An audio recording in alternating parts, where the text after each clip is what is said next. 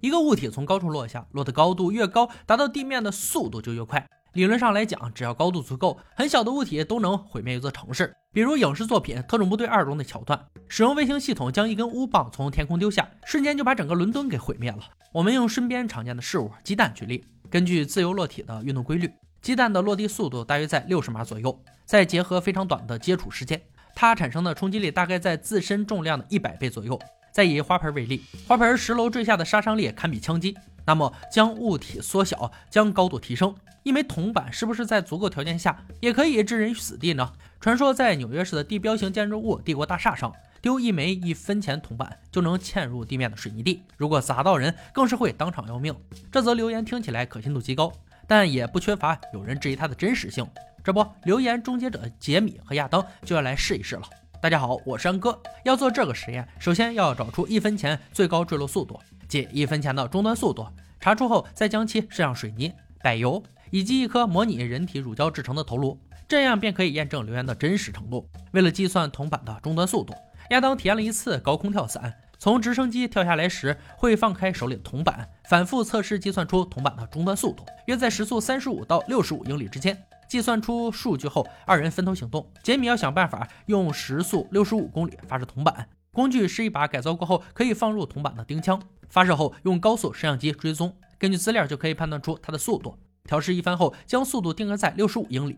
接下来是亚当制造假人头，他在为模拟人体乳胶真空造模，将骨头放进模子中，再灌入人体乳胶。凝固后的乳胶具有高密度和弹性，与人体肌肉基本相同。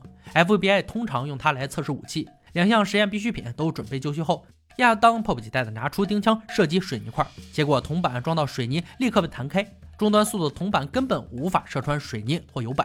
那么人体呢？传说可是说铜板能置人于死地的，这就要用到亚当辛苦制作的弹道假人了。假人的脑门承受了一枚终端速的铜板射击，结果只射穿了薄薄的皮肤乳胶，骨头上一点痕迹都没有。眼见这点威力。留言终结者一咬牙，决定表演个空手接白币。亚当先来，硬币从丁香处发出来，击中虎口上方，致使手部肌肉微微颤动，有些疼，但并未红肿或破皮儿。杰米见没什么问题，加上亚当一再怂恿，也伸出手为科学献身。接下来哥俩玩的就有些放肆了，亚当甚至用屁股接下来时速六十英里的硬币。眼见留言被攻破，哥俩并未收手，他们要看看铜板究竟有多快才能杀人，毕竟搞破坏才是男人的浪漫。亚当改装了他的强力步枪，铜板放在了枪口处特制的铝管内，枪膛内装入一枚空包弹，利用膨胀的气体将铜板以子弹速度射出。这可是个非常大胆的计划，屏幕前的小伙伴千万不要模仿。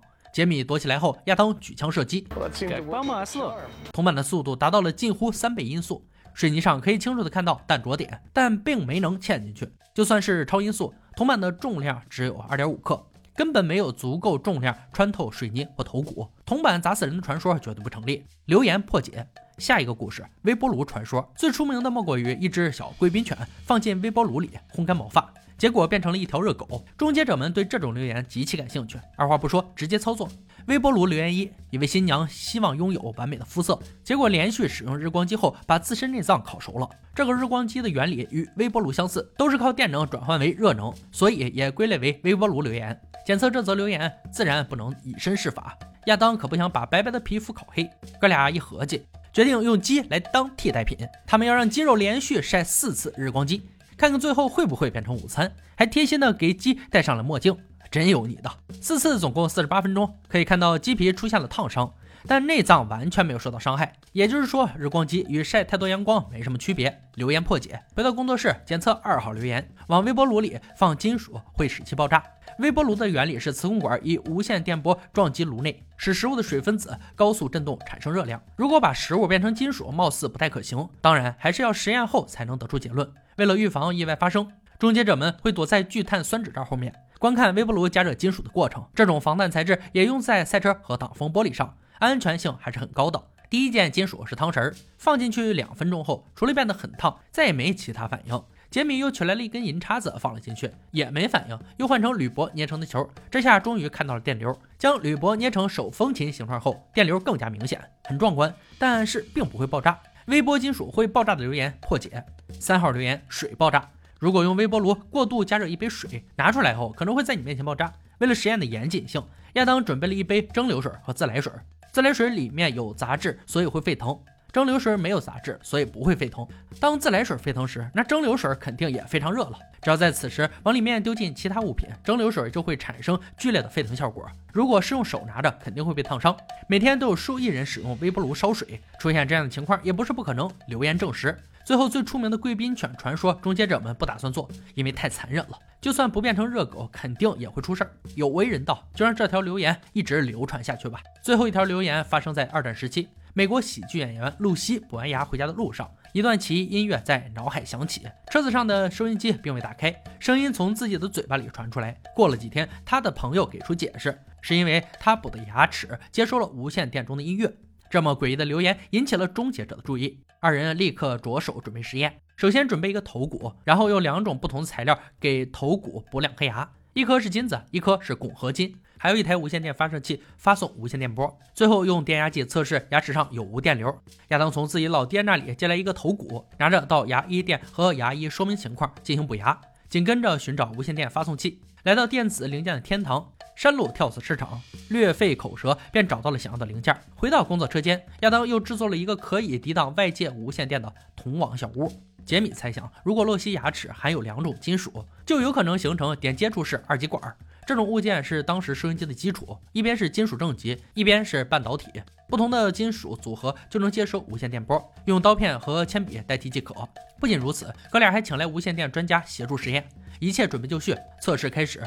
不出意外，第一次以失败告终，电压计没有任何反应，牙齿并没有成为收音机。而且，就算牙齿能够接收信号，那么人体的神经能把电波送至大脑吗？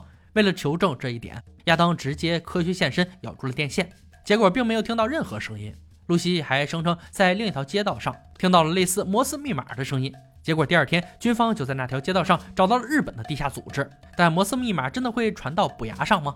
亚当根据电池作用理论猜想，可能是唾液与补牙材料混合会产生微电流。电池作用就是把电流积累释放，积累释放，这样感觉就像摩斯密码。